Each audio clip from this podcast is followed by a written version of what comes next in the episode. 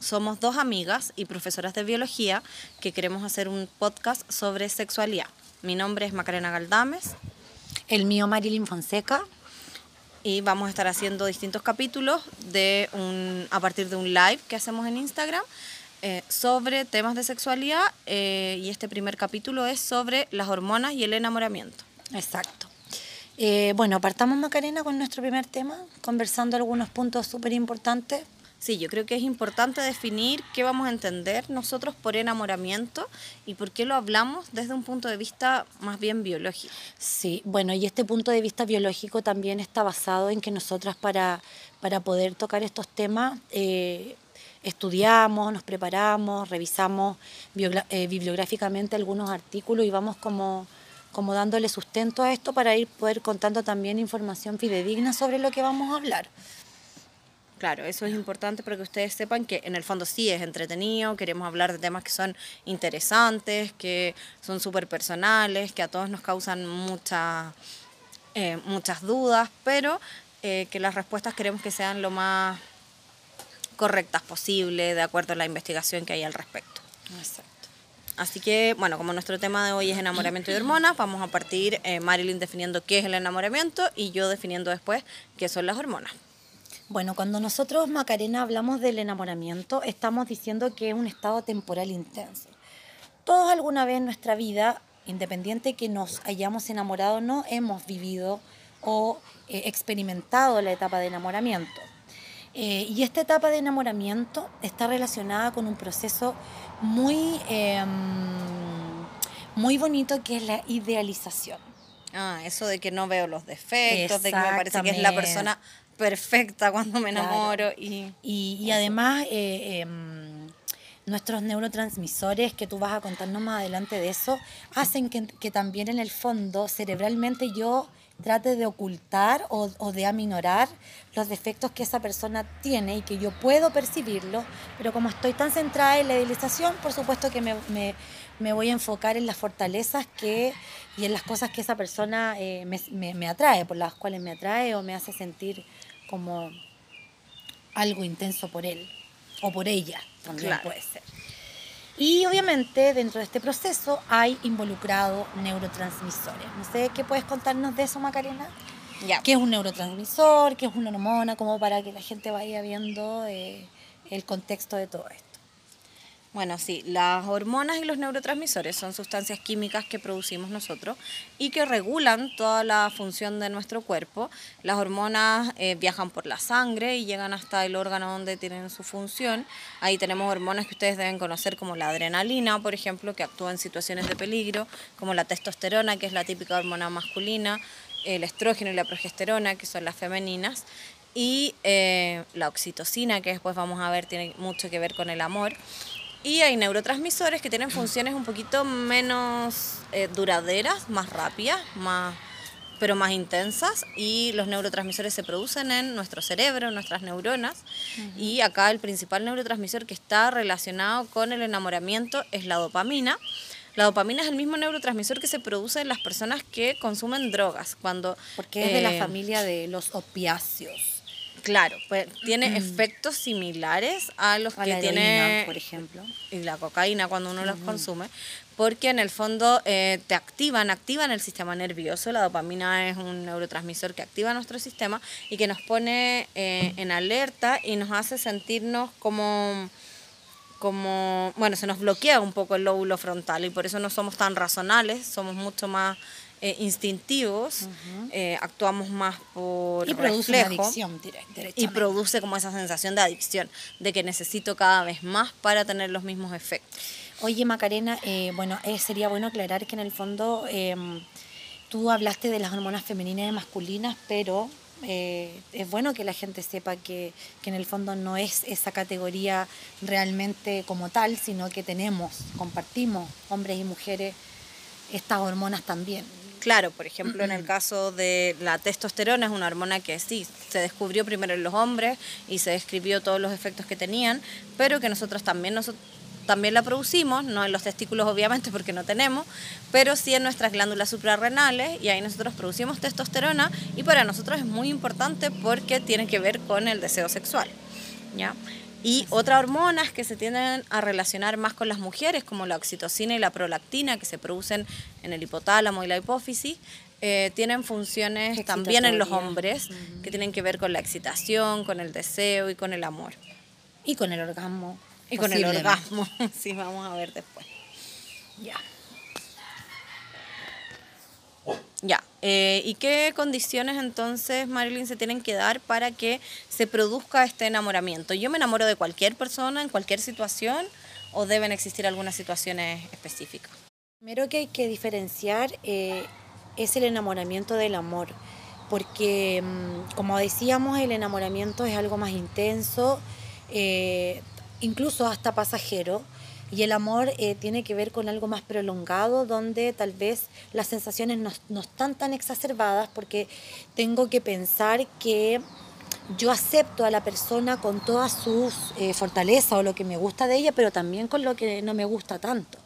Por lo tanto, para mí, en lo personal, el enamoramiento es súper distinto al amor por ser, eh, por ser un comportamiento de la pareja muy distinto entre sí. Todos todos eh, hemos pasado o vivido el enamoramiento alguna vez, independiente que no hayamos llegado a enamorarnos de ninguna persona. Eso yo creo que también es importante decirlo.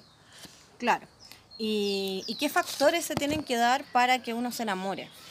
Bueno, la bibliografía eh, nos habla de dos factores principalmente, que son los factores externos y los factores internos. Entonces, todo esto comienza cuando dicen, eh, cuando se dice coloquialmente todo entra por los ojos, eh, sí, hay, hay mucho de eso, eh, pero mm, tiene más que ver con algo más magro que está relacionado con los ritmos circadianos y con la estacionalidad. Por lo tanto, no da lo mismo dónde se van a dar esos factores externos, no da lo mismo dónde yo voy a gatillar un proceso del enamoramiento, porque... O sea, en el fondo tú te refieres al como al momento, al momento, del día, del año en que Lo que no depende de mí. Claro, que no puedo son externos entonces. Ya, y ahí el, mencionaste el ritmo circadiano. Esto es importante eh, decir que todos los organismos vivos eh, nos regimos por algún tipo de ritmo circadiano y esto regula nuestro comportamiento y tiene que ver con los cambios de luz y de oscuridad que se dan durante el día. Ya eso regula nuestros ritmos circadianos. Claro, y la estacionalidad está relacionado principalmente, eh, bueno, nosotros los humanos los podemos llevar a las estaciones del año. En el fondo eh, sabemos que en primavera y en verano, o sea, nosotras mismas ahora estamos disfrutando de una temperatura agradable, eh, nos sentimos tal vez más libres porque andamos con menos ropa. Eh, todo todo ese entorno se ve más piel, eso es más sexy, seductor. Y por lo tanto, eso eh, tiene que ver mucho con que se den las condiciones para yo sentirme atraída por alguien en algún momento. Y, y tú en algún momento me conversabas, Macarena, qué importante es conocer a la persona en el lugar y en el momento adecuado. ¿Te acuerdas de lo que ah, habíamos claro, hablado? Porque puede ser que, suceda que, que quizás yo me encontré con el amor de mi vida, pero fue en invierno, hacía frío, estaba cansada, no sé, y no se dieron los factores externos necesarios. Y, y, ninguno de los dos nos llamamos la atención. claro, pero en cambio en, en, otra situación, en el verano, en la tardecita o en la noche, en el horario típico de las citas, qué sé yo, eh, claro, algo ahí cambia y se dan los factores. Por eso yo creo también que pasa mucho esto de que nos terminamos enamorando de alguien con quien trabajamos o a quien vemos muy seguido, porque en algún minuto van a estar esos factores externos, en algún momento los vamos a ver. En diferentes facetas. Claro, en distintas facetas. Y como yo sé, también una vez nosotros estuvimos hablando de cómo uno sabe que, lo, que ocurrió este proceso de enamoramiento, qué, qué cambia, qué pasa en, el, en la otra persona. ¿Te acuerdas que tú me hablabas como de esos cambios? Bueno, ahora nosotros ya entramos como al, al, al otro grupo, que son los factores internos. Estos factores eh, me involucran directamente, yo los puedo modular en cierto modo. Eh, no sé, modular sí, porque nuestro cerebro modula conductas, pero no sé si controlar. Claro. Porque controlar sería eh, como un concepto muy, muy como taxativo. Porque yo tal vez puedo sentir enamoramiento por alguien que yo nunca en mi vida creí que lo iba a sentir y un día, paz, me levanté, me encontré con alguien y hoy, hoy día lo veo más lindo, más guapo, más interesante, más inteligente. Y no lo puedo Y, controlar. y- y no lo puedo controlar y no estaba en mis planes porque no era mi tipo o no era mi tipa. Y esas cosas pasan. Y lo otro es que obviamente yo debo eh, llevar al cerebro información. Y cuando yo llevo al cerebro información significa que estoy procesando estímulos. Nuestro cerebro tiene que percibimos con Claro, nuestros sentidos. que percibimos con vista, nuestro con el sentido. olfato. con el tacto, Claro. con los sonidos también, o sea, y obviamente cuando hablamos del olfato, bueno, para mí yo creo que el más importante es la vista eh, y, mm, y el olfato para poder em, desencadenar esto. Obviamente que, que- que el tacto y lo sonoro sí van a estar presentes, pero cuando yo ya tenga como un contacto físico con esa persona. Pero si alguien me puede atraer por los olores y si alguien me va a atraer eh, por, por, por lo visual. Entonces ahí entran las feromonas, Macarena. Ah, claro, ahí cuando hablas entonces de, de Del los- olfato. del olfato y de los olores, está relacionado con las feromonas. Las feromonas son sustancias químicas que nosotros producimos, pero que sin embargo no tienen olor, pero sí son percibidos por un órgano que está en, en la nariz, eh, que se llama mucosa nasal, y este de- detecta las feromonas, y hay una feromona eh, muy importante, muy como famosa, que se llama copulina, no sé, yo creo que se imaginan a qué se refiere, tiene que ver con que eh, promueve, induce, eh, O llama, o o atrae. llama, atrae a la cópula. Claro. ¿ya? Em, que está bastante la- descrita en esa la, la, la en la expelemos y la generamos nosotros las mujeres principalmente. Claro. Para y, producir. y en, ahí. y en cualquier eh, momento de, de nuestro ciclo o hay alguna preferencia? Claro, bueno, nosotros eh, sabemos que, em, que las mujeres existen diferencias entre hombres y mujeres y esto hay que asumirlo. Las mujeres tenemos un sistema más bien cíclico de producción de hormonas, donde eh, tenemos un ciclo que eh, se divide en dos partes, una parte que es antes de la ovulación y otra que es después de la ovulación.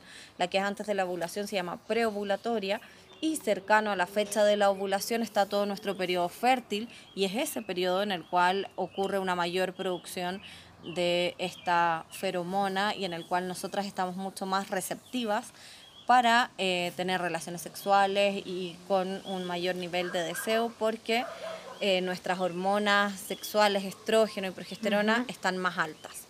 Entonces, aquí yo siempre les doy como un tips a los hombres, si ustedes quieren reconciliarse o quieren seducir a alguien o la quieren conquistar a una mujer, es importante que sepan o que conozcan cuando ella está ovulando, porque cuando ella está ovulando va a ser el momento ideal. Estamos más receptivas.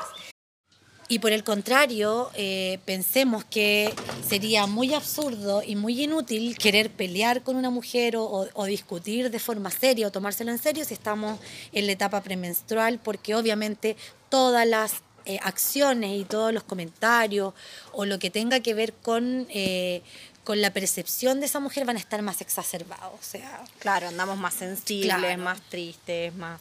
nos sentimos más feas también, hay que decirlo. Claro. Estamos hinchadas. Y estamos más tanto, feas, probablemente. y Nos probablemente- salen espinillas. Nos salen espinillas y, y lo que menos nos vamos a sentir tal vez es sexys. Y eso es porque eh, los niveles de progesterona ahí están afectando, se produce una caída en los niveles de Exacto. progesterona y ese desequilibrio hormonal eh, ocurre en este periodo premenstrual y por eso se producen estos problemas.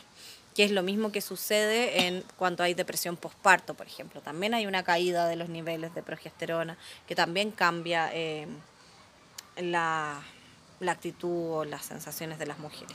Claro, y lo otro que te iba a contar, Macarena, bueno, todo esto tiene, tiene un, un- origen eh, mucho más profundo que está relacionado con nuestro desarrollo embrionario.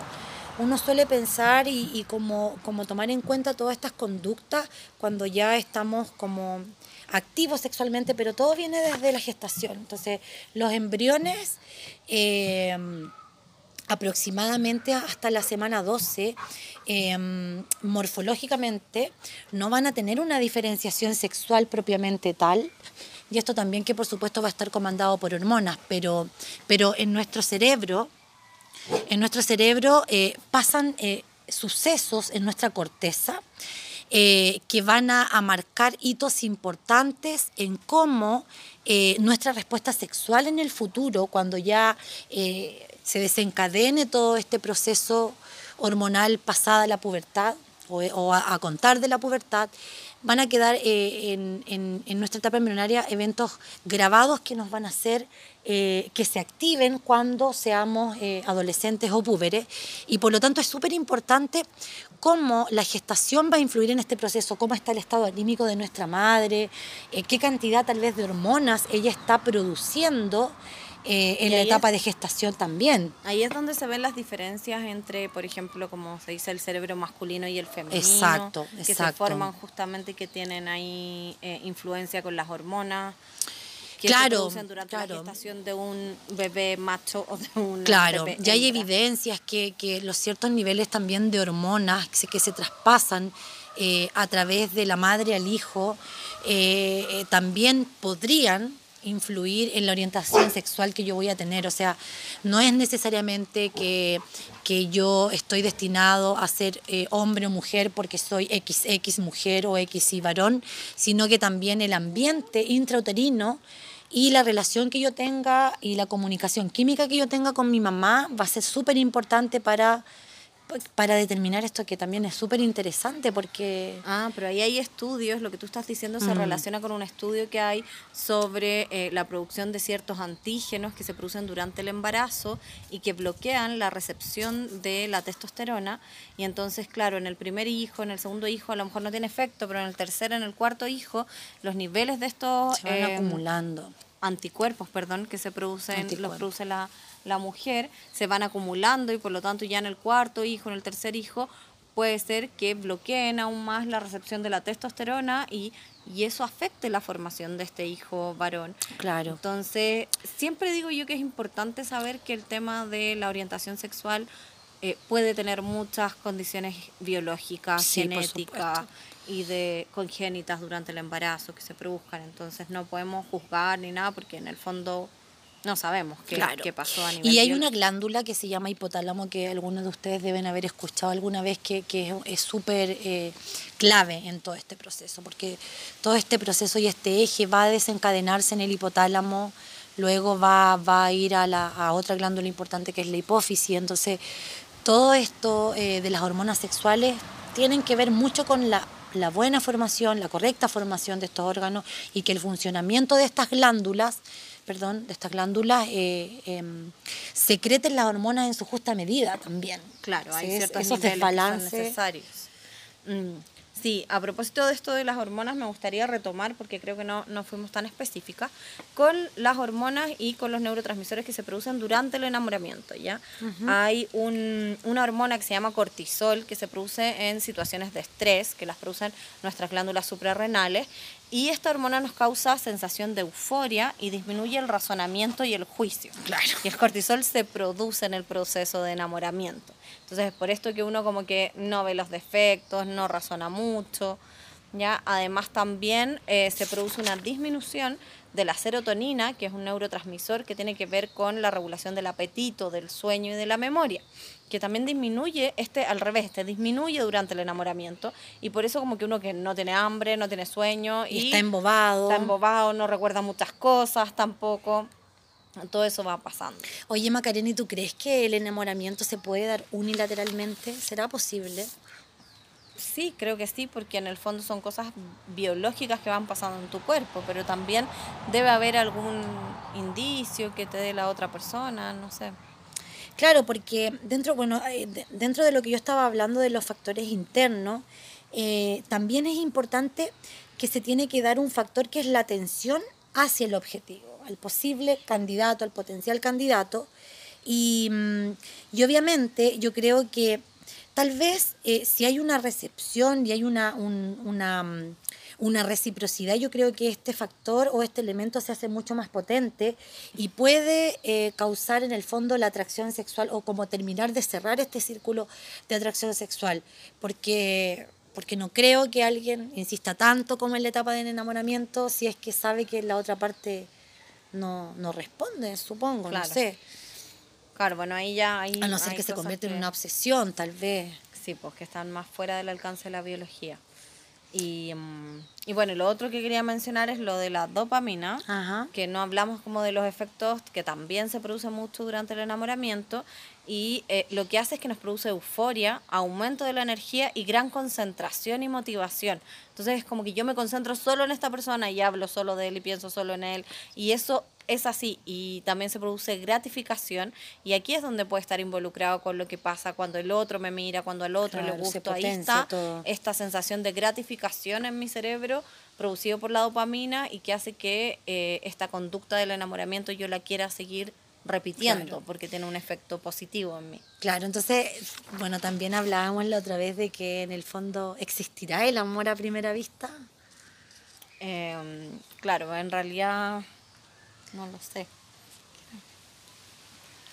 Tú habías dicho algo como, como que no creías mucho en esa teoría. Ah, claro, porque a mí me parece que en el fondo a primera vista es solo una de las etapas. Yo creo que el enamoramiento a primera vista sí. Yo puedo ver a alguien, puedo sentir todas estas sensaciones que estamos hablando, producir estas hormonas, estos neurotransmisores y que se produzca el enamoramiento. Pero el amor es un sentimiento profundo que se produce por otra hormona que aquí no estamos mencionando. La serotonina. Que es, bueno, la serotonina eh, Porque es, a largo plazo además. Claro, que ahí es, un neurotransmisor y la hormona relacionada es la oxitocina también que genera una conexión y un vínculo con otra persona. Y esta hormona se produce durante el orgasmo, entonces es ahí donde las relaciones sexuales van eh, como afirmando el lazo entre las personas y se puede ir generando el amor, pero no a primera vista, sino que luego de estar con otra persona y bueno. Ya el tema de... Lo último es la respuesta sexual.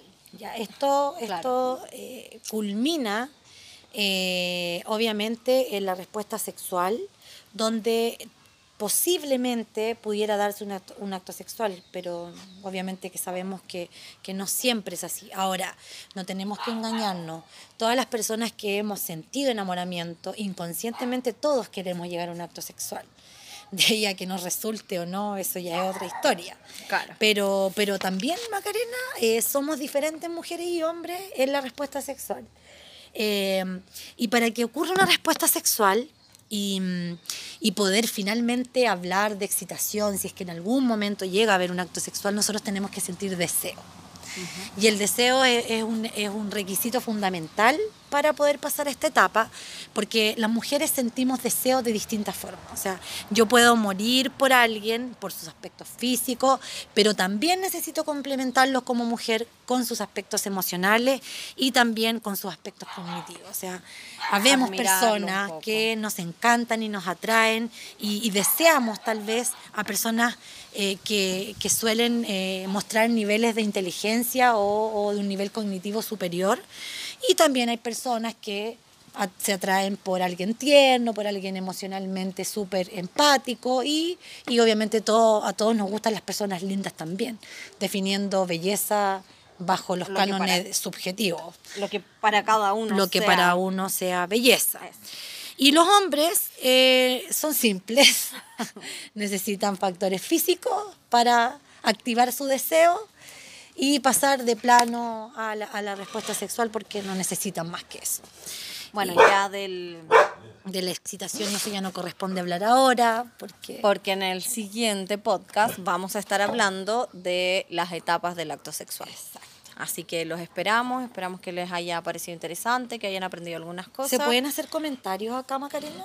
Eh, no, los comentarios los recibimos en nuestros Instagram, en nuestras cuentas de Instagram. Las vamos a dejar, sí, en los comentarios de este podcast para que nos puedan seguir en Instagram y ahí pueden hacer todos los comentarios que Normalmente los sábados eh, a las 10 de la noche vamos a estar haciendo live, pero los promocionamos antes. Sí, es sábado por medio. Sí, el sábado, sábado por 14 tenemos el siguiente. El siguiente. 14 de, noviembre, si es que están escuchando el podcast ahora. Bueno, Maca, gracias por tu invitación. Bueno, fue muy entretenido, muy interesante, aprendimos cosas nuevas, espero que les haya gustado y nos vemos. Hasta la próxima. ¿Ya? ¿Está, ¿Está bueno?